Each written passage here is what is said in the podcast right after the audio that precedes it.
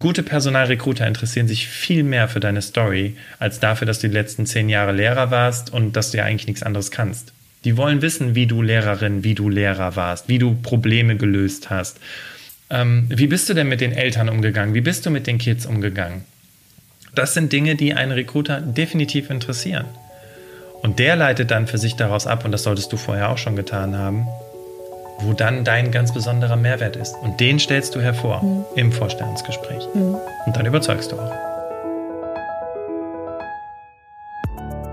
Herzlich willkommen zu Live After Lehramt, dem Podcast, in dem du als Lehrer auf der Suche nach mehr als Schule wertvolle Impulse zum Berufswechsel und zur Gründung eines eigenen Business bekommst. Und zwar von den Menschen, die den Weg aus dem Lehrberuf selbst gegangen sind. Ich bin Isabel Probst, ehemalige Studienrätin und heute Expertin, Beraterin und Coach für den beruflichen Kurswechsel von Menschen mit Lehramtshintergrund. Denn, Überraschung, es gibt ein Leben danach.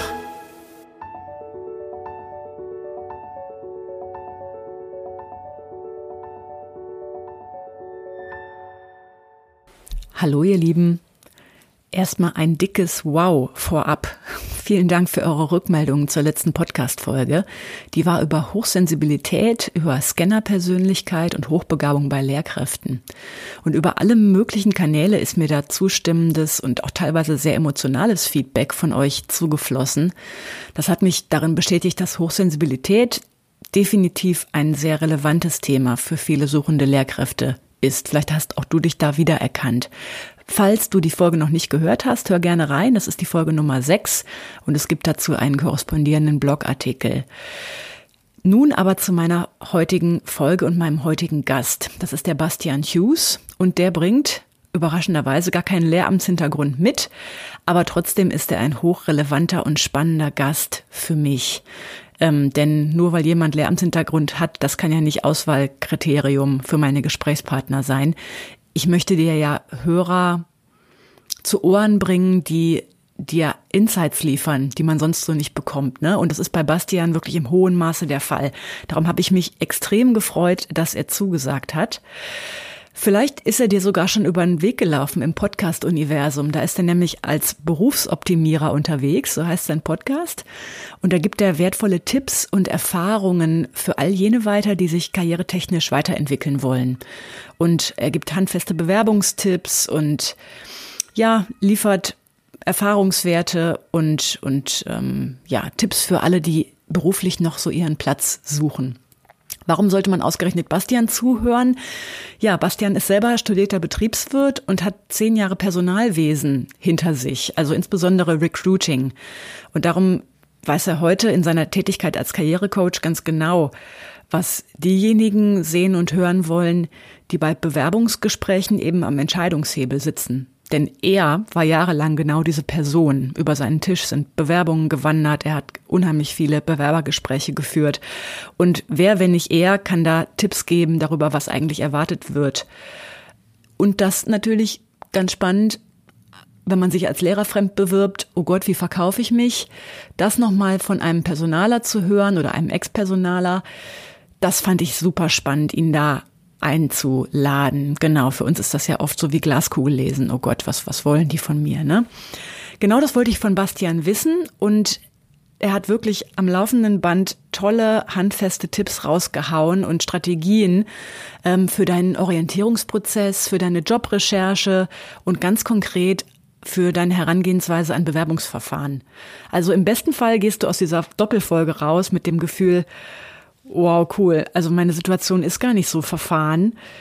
Jetzt will ich es echt wissen. Mal gucken, was sonst noch geht. Ich persönlich hatte das Gefühl, es war ein ganz optimistisches und, und neugieriges Gespräch, was, was wirklich Lust darauf macht zu erfahren, was, was für einen als Lehrer noch so drin ist in der Arbeitswelt. Ne? Okay, ich wünsche dir ganz viel Spaß bei unserem Gespräch. Die Folge ist wieder mal zweigeteilt, also lass dir auch Teil zwei nicht entgehen. Jetzt geht's los. Viel Spaß damit.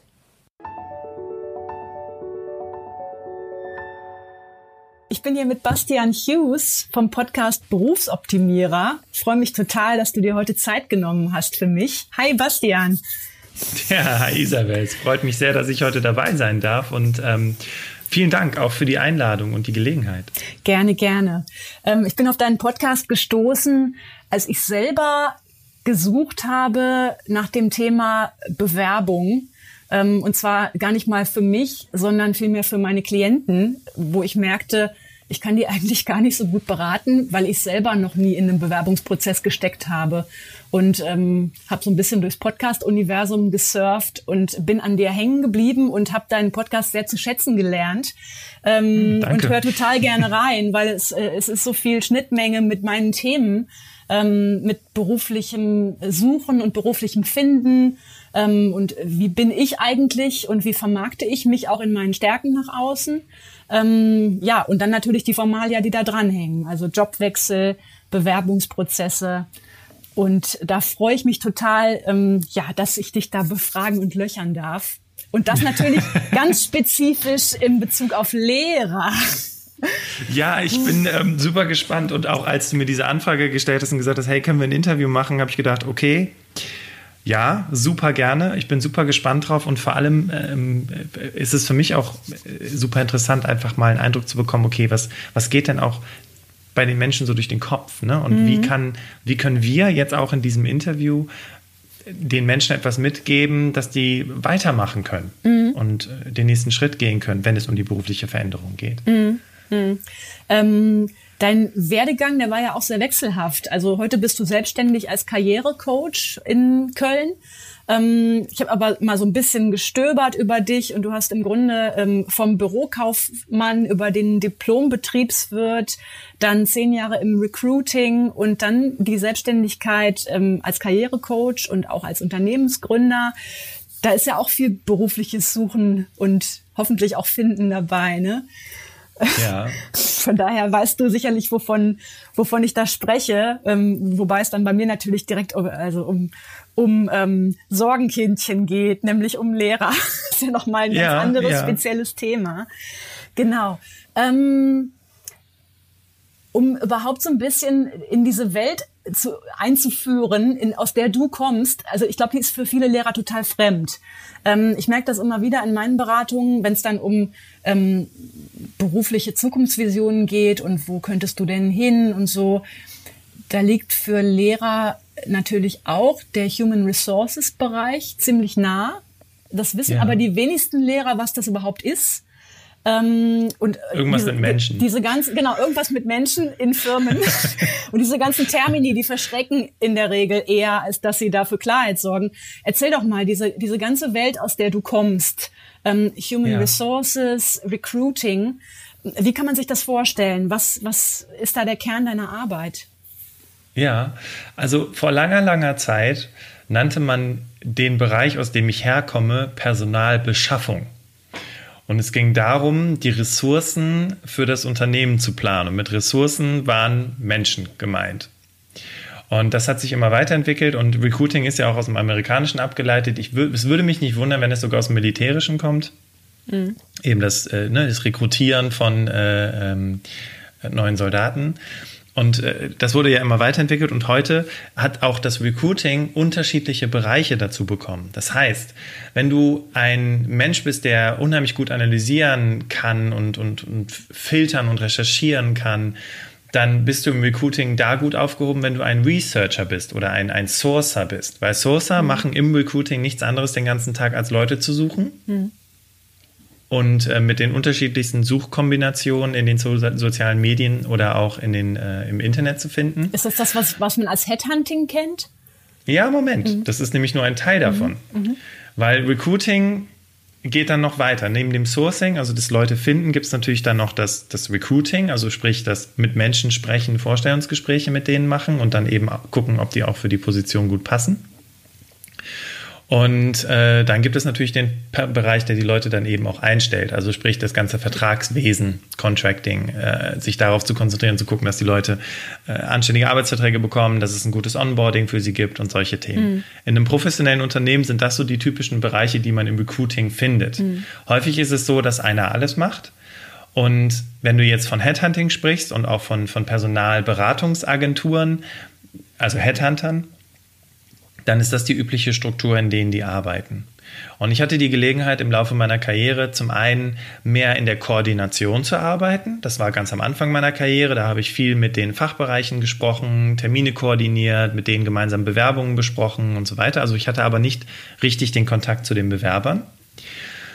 Das wollte ich aber. Mhm. Deswegen habe ich mich dahingehend beruflich verändert, weil ich gesagt habe, ich möchte mehr die Menschen kennenlernen hinter diesen Lebensläufen habe dann den Einstieg in die, äh, in die Zeitarbeitsbranche gemacht und bin dann später äh, mhm. zurück zu meinem alten Arbeitgeber und habe dann da im Recruiting gearbeitet und habe nichts anderes getan, als Menschen zu finden und einzustellen. Und dann hatte ich noch mal ganz kurz die Gelegenheit, das steht allerdings nicht in meinem Lebenslauf drin, weil ich gemerkt habe, das war überhaupt nichts für mich, rein im Sourcing zu arbeiten. Das heißt, dieses ganze Recherche und das Analytische noch mal von der Seite kennenzulernen. Mhm. Ich glaube, das habe ich auch hm. neulich in einer Podcast-Folge gehört, dass du irgendwann festgestellt hast, ich, ich schreibe irgendwie nur noch Listen. Ja, äh, genau. das, da habe ich überhaupt keine Lust drauf. Wo, wo sind die Stories der Menschen? Ne? Ja. Mhm. ja. Ist das auch der Grund, warum du heute tust, was du tust? Also warum du in die Selbstständigkeit gegangen bist als, als Karrierecoach? Ja, das ist mhm. richtig. Ähm, wir sprechen hier heute darüber, was kannst du als Lehrer tun, mhm. wenn du dich beruflich verändern möchtest. Und also ich würde es sehr, sehr einfach beschreiben, weil ich habe in Vollzeit gearbeitet. Äh, also wir haben jetzt ungefähr 2016. Ich war auf einem Seminar, wo es um das Thema Sprechen vor Menschen geht. Und äh, habe dann in der Zeit jemanden kennengelernt, die äh, mich in die, in die Welt der Karrierecoaches eingeladen hat. Weil zu dem Zeitpunkt dachte ich, also ungefähr September, Oktober 2016, dass, damit kann man ja kein Geld verdienen. Das mhm. ist ja nur so ein Hobby, Menschen mit ihren Bewerbungsunterlagen zu helfen. Mhm. Und dann habe ich eine komplette Geschäftswelt dahinter kennengelernt. Äh, Outplacement ist der Begriff, der mhm. dahinter steckt, oder auch äh, Bildungsinstitute, die mit der, mit der Arbeitsagentur zusammenarbeiten. Mhm. Und bin plötzlich in diese komplette Welt eingetaucht und habe angefangen, neben meinem Vollzeitjob im Recruiting, vor der Arbeit, in den Mittagspausen und nach der Arbeit Menschen mit ihrer beruflichen Situation weiterzuhelfen. Mhm.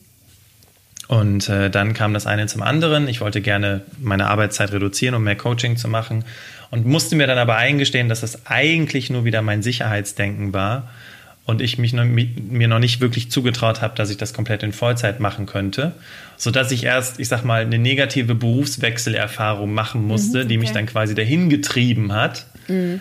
äh, zu sagen, was willst du jetzt eigentlich konkret? Das auf gar keinen Fall. Äh, du willst Coaching machen, so dass ich dann meine Auftraggeber kontaktiert habe und gefragt habe, mhm. ob die mich in Vollzeit auslasten können. Und das war für mich im Juli 2018 der Startschuss, Vollzeit in die Selbstständigkeit zu gehen. Und das mhm. ist eigentlich auch immer, hier ist vielleicht noch ein kleiner Tipp für die Menschen, die darüber nachdenken, sich selbstständig zu machen, gerade wenn sie Lehrer sind. Bau dir erstmal parallel was auf. Guck, ob du wirklich auch bereit bist, vor der Schule, nach der Schule, in Mittagspausen oder was auch immer ans Telefon zu gehen, mit den Menschen oder mit der, an dieser Sache zu arbeiten, mhm. Um dann eine Sicherheit zu haben, um dann zu sagen, okay, und jetzt gehe ich, probiere ich das Ganze einfach mal in Vollzeit, wenn ich den ganzen Tag bei mir ist es jetzt Karrierecoaching, wenn ich den ganzen Tag in Karrierecoaching sitze, macht mir das dann immer noch Spaß, mhm. äh, habe ich dann immer noch Interesse daran. Mhm. Ja. Ich hatte, ja. Ähm, ein Gedanke, der mir dazu kommt, äh, klar, das ist auch definitiv ein Tipp, den ich geben würde, das erstmal im Kleinen zu versuchen, nebenher. Ähm, meiner Erfahrung nach ähm, sind viele Lehrer aber in einer Akutsituation, wo sie die Entscheidung so weit verschleppt haben, dass jetzt der Wechsel her muss, weil sie sind krank oder aus irgendwelchen Gründen gibt es keine Möglichkeit, jetzt noch ein halbes Jahr oder sogar ein Jahr oder auf lange Zeit sich da was aufzubauen, sondern die stehen plötzlich vor der Situation, damn, jetzt muss die Alternative her. Ähm, ja. Das ist natürlich dann nochmal e-, extra herausfordernd. Ne? Dann ähm, musst du entweder das Erstbeste nehmen, ähm, ja. ja, oder, oder stehst erstmal da. Hm. Also so ja. dieses Aufbauen über einen langen Zeitraum, das ist nicht immer realistisch, auch wenn das natürlich die ideale Version wäre. Ne? Was ich immer ganz mhm. interessant finde, wenn du die Lebensläufe von Menschen anguckst, egal ob Lehrer oder nicht, und wie sie zu dem geworden sind, was sie heute sind, dann liegt das häufig daran, dass sie ein sehr, sehr eingeschränktes, ähm, eine sehr, sehr eingeschränkte Sichtweise bekommen haben und auch sich selber äh, äh, angeschaut haben. Ja, also sprich, warum wirst du Lehrer? Vielleicht, weil du bisher nur mit Lehrern zu tun hast, weil du aus einer Lehrerfamilie kommst oder weil deine besten Freunde alle Lehrer geworden sind oder warum auch immer. Und ähm, warum guckst du nicht links und rechts und machst mal ein Praktikum in einem Unternehmen? Ach nee, äh, weil dein Umfeld ja gar nicht in dem Bereich unterwegs ist. Mhm. Und jetzt hatte ich die Gelegenheit in den, äh, jetzt sind es fast, fast drei Jahre, nächstes Jahr wären es drei Jahre, ähm, in dieser Zeit so viele unterschiedliche Jobs kennenzulernen, dass ich mir manchmal, mich manchmal gefragt habe, hm, vielleicht hättest du doch nicht als allererste Lösung das einfach ergreifen können, sondern mhm. hättest vielleicht einfach dich dahingehend entwickeln können, um was anderes zu machen. Also mhm. ich habe so unterschiedliche Firmen kennengelernt, so unterschiedliche Menschen kennengelernt. Ich habe jemanden kennengelernt, der hat mit der äh, Europäischen Union ähm, äh, Projektgelder verhandelt, damit die äh, eine Stadt da irgendwo in Norwegen äh, erneuerbare äh, Energien nutzen kann, um ihre Straßenlaternen zu betreiben. Weißt du, an sowas denkst du gar nicht in deinem kleinen Mikrokosmos, äh, dass es sowas gibt, dass mhm. man damit Geld verdienen kann. Ja?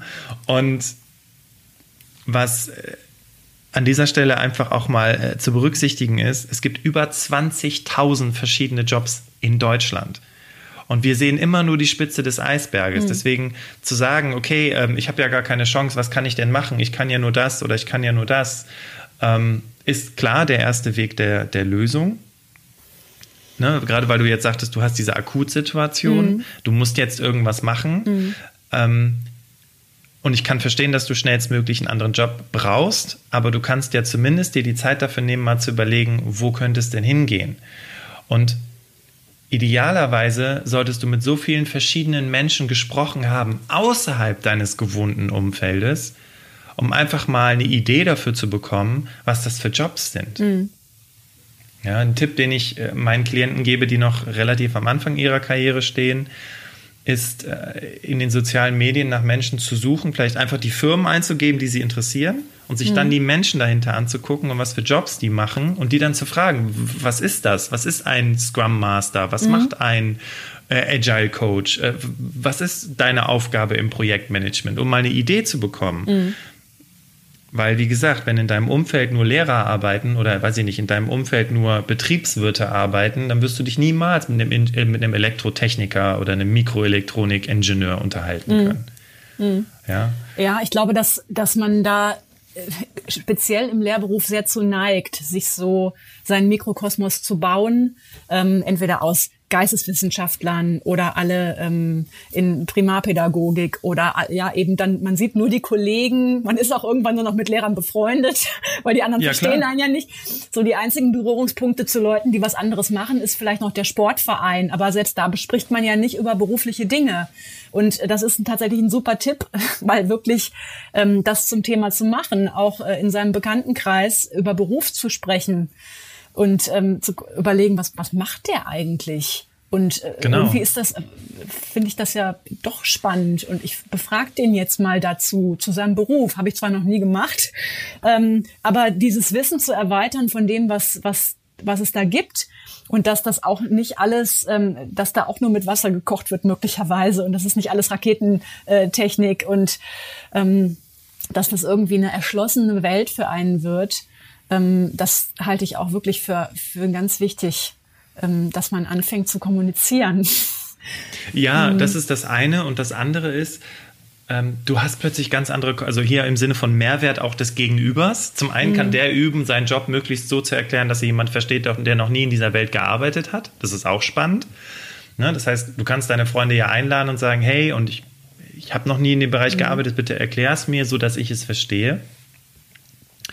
Und zum anderen, ähm, auch wieder im Sinne von Mehrwert für andere Leute, du führst einfach mal ganz andere Konversationen. Mhm. Du, du unterhältst dich einfach mal, ja, über den Job, aber aus einer ganz anderen Perspektive mhm. heraus, quasi neugierig wie ein kleines Kind, willst du einfach mal verstehen, was dein Nachbar da den ganzen Tag macht. Mhm. Ja. Ähm, ja.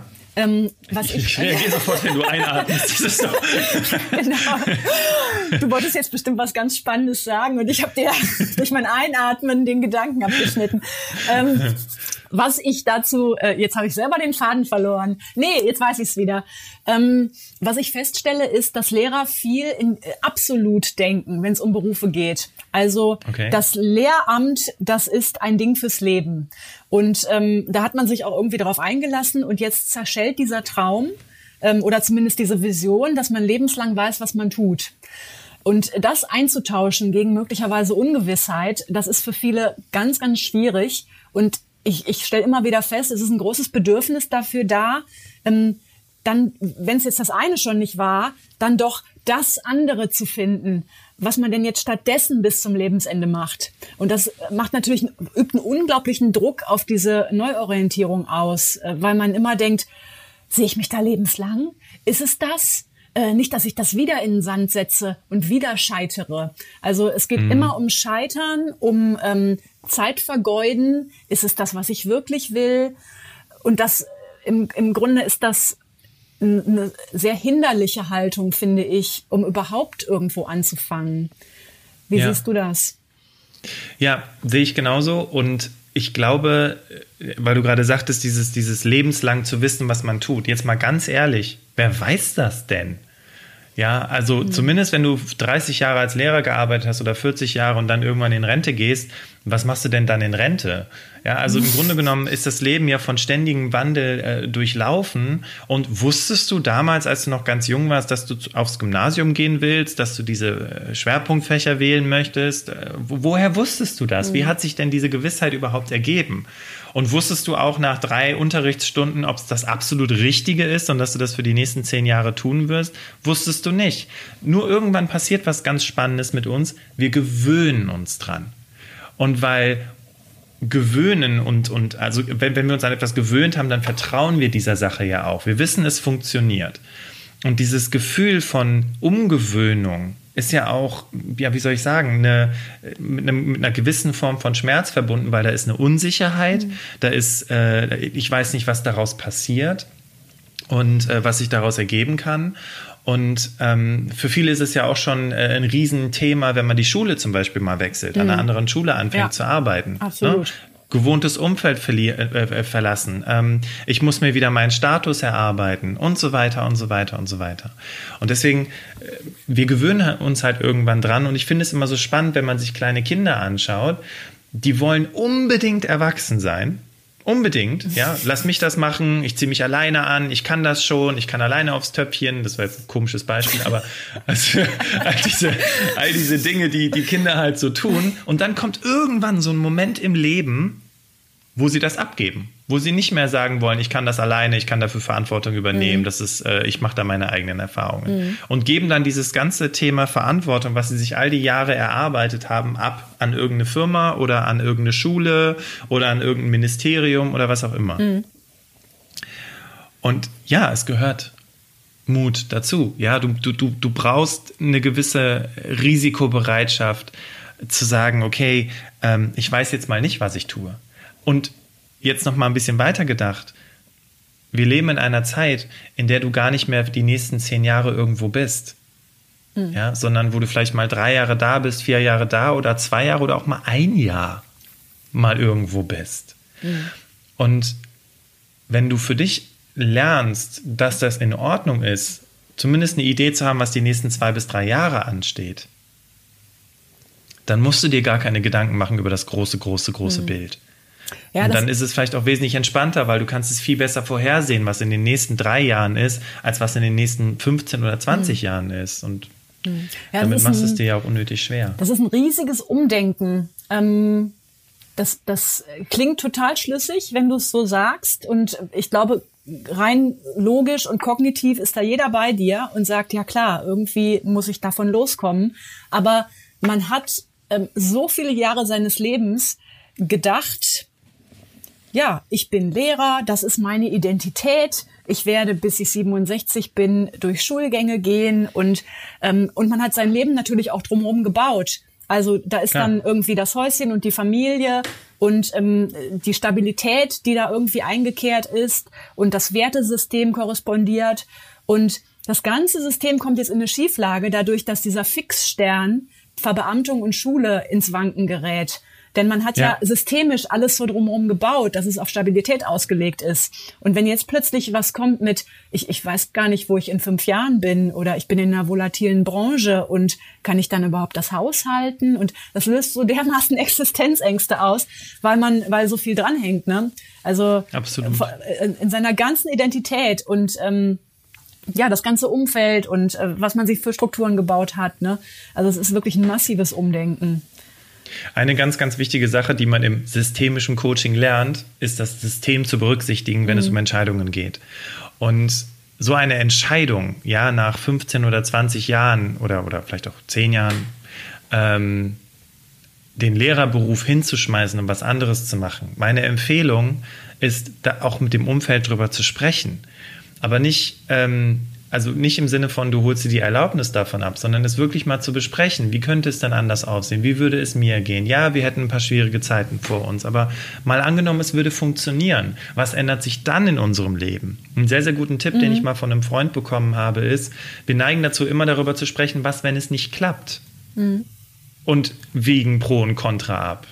Aber was ist, wenn es klappt und wir wiegen einfach mal Pro und Contra ab? Ja, also angenommen, du hast jetzt als Lehrerin oder Lehrer gearbeitet und sagst, ich habe keinen Bock mehr darauf. Du schaffst es, dich umzuorientieren, machst vielleicht ein paar Weiterbildungen, fängst in der Firma an, arbeitest dort als Projektmanagerin. Ja, was vielleicht Kontra sein könnte, ist, dass du halt nicht um 13 Uhr zu Hause bist, sondern erst um 18 oder 19 Uhr und vielleicht abends noch den Laptop aufklappen musst, um noch irgendwas fertig zu machen. So, aber was ist das Positive auf der anderen Seite? Du gehst vielleicht in deiner Arbeit voll auf und es macht dir super viel Spaß und ihr könnt euch ganz andere Dinge erlauben, zum Beispiel. Mhm. Ja? Und jetzt für diejenigen, die hier zuhören, eine Verbeamtung, hallo, das ist voll der Luxus, ja, die zahlt viel weniger auf Kredite, äh, du zahlst viel weniger Steuern, du hast unglaublich, unglaublich viele Vorteile im Leben. Mhm. Und wir, unsere Aufgabe, Isabel, ist es ja nicht, die Leute da rauszuquatschen und ihre Verbeamtung aufzugeben. Ich frage mich allerdings, und das kannst du vielleicht besser beantworten, ähm, wenn du verbeamtet bist, darfst du dann nur in diesem Bereich verbeamtet sein oder könntest du dich innerhalb der Verbeamtung mhm. umorientieren? Sehr limitiert, sowas? Sehr limitierte Möglichkeiten. Ähm, ja. Du bist ja in einem bestimmten, in einer bestimmten Laufbahn und ähm, gut, du könntest jetzt überlegen, gehe ich ins Ministerium, gehe ich in die Schulbehörde oder gehe ich auf irgendeine ganz andere Beamtenstelle.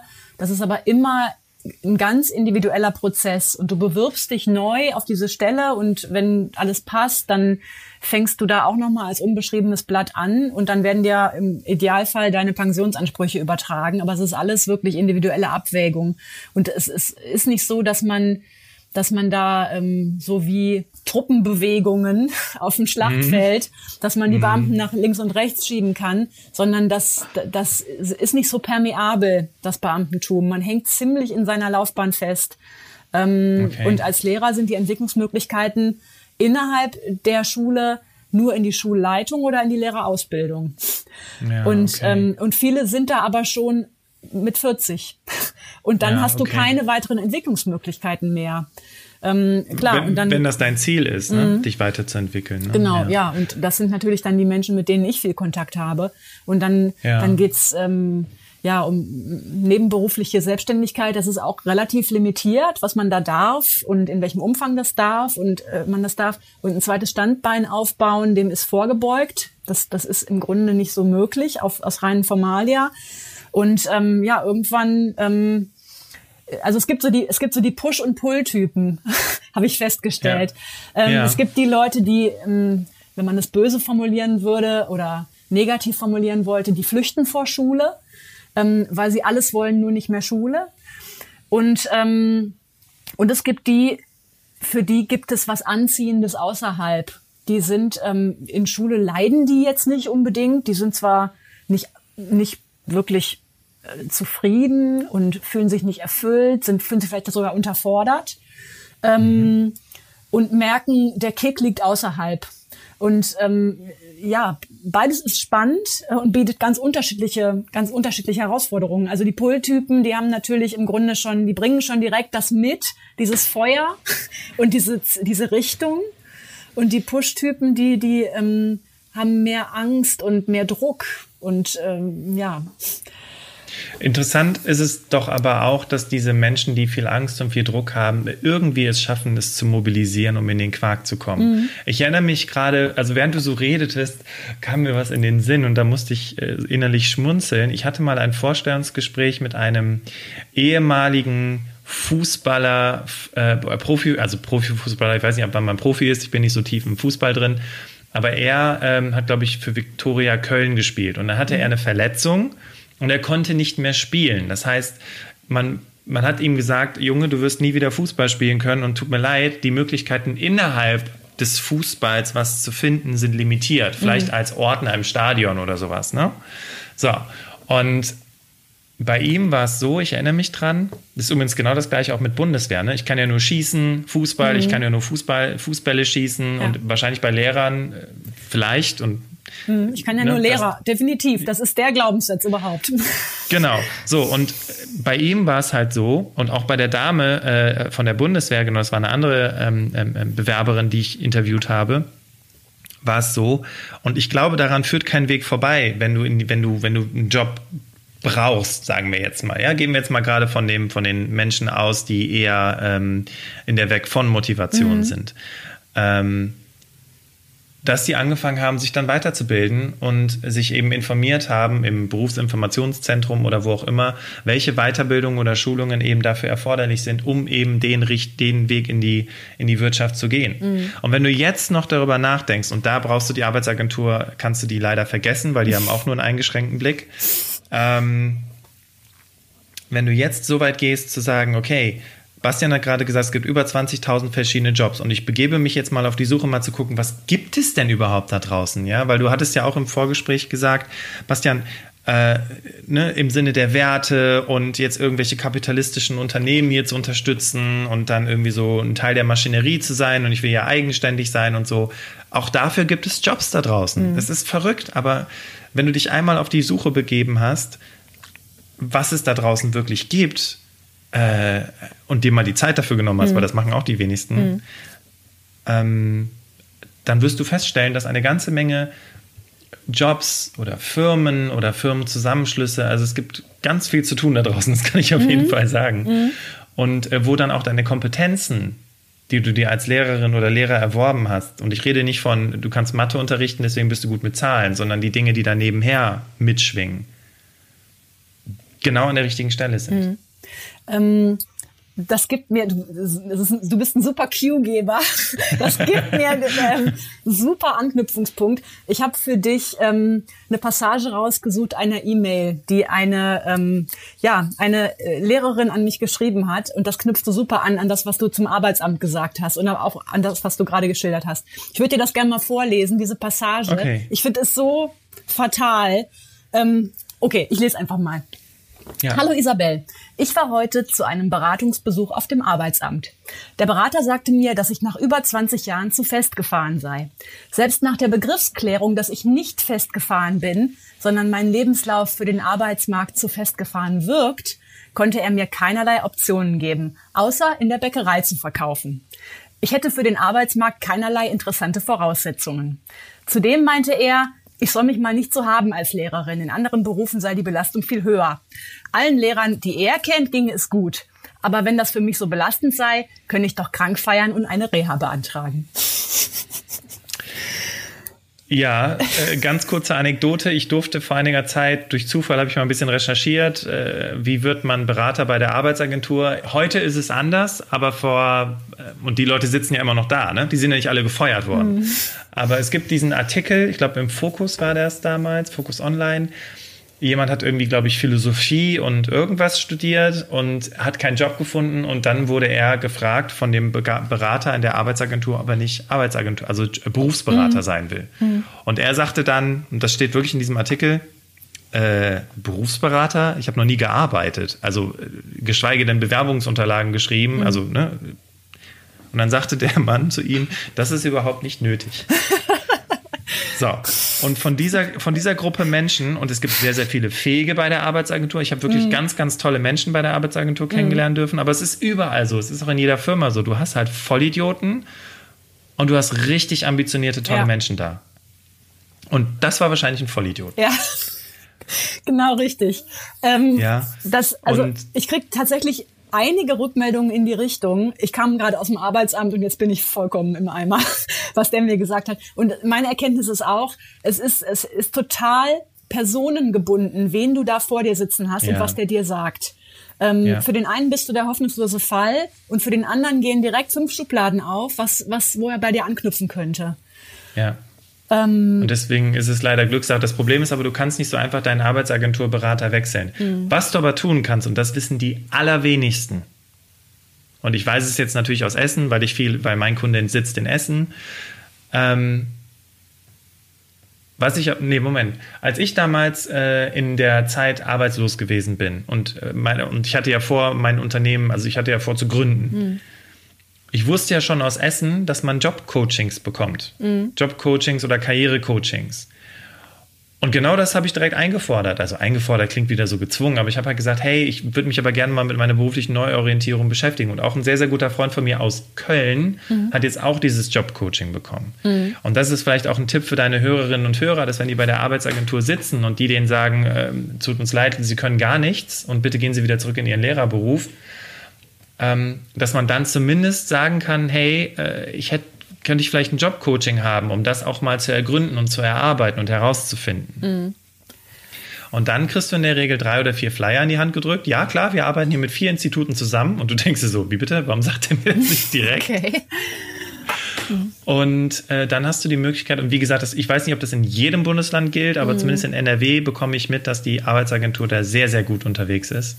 Und das ist aber wahrscheinlich nur, wenn du, ähm, äh, wenn du ALG 1 berechtigt bist oder auch schon, wenn du arbeitssuchend bist innerhalb eines. Denn ähm, Lehrer sind ja nicht Arbeitslosengeld berechtigt. Die rutschen ja nie in Arbeitslosengeld 1, weil sie Beamte okay. waren. Ähm, und darum haben die viele Unterstützungsleistungen seitens des Arbeitsamtes, kriegen die einfach nicht. Die können sich höchstens arbeitssuchend melden und kriegen dann Bewerbungstraining. Das ist aber auch das Maximum. Alle Umorientierungsmaßnahmen und Weiterbildungsmaßnahmen bleiben denen verschlossen, weil sie nie mhm. sozialversicherungspflichtig tätig waren. Das ist so ein bisschen mhm. perfide. Ähm, aber klar, kann man natürlich fragen. Ähm, ja, fragen kann man immer, man kann es ja mhm. ausprobieren. Ne? Und es gibt ja auch viele Institute da draußen, die das, die trotzdem auch diese Form von Jobcoachings auch anbieten. Mhm. Dass man da die Unterstützung Definitiv. bekommt und dass man das rausfindet. Und dann gibt es ja auch genau. noch dich. Ja, richtig. richtig. Genau.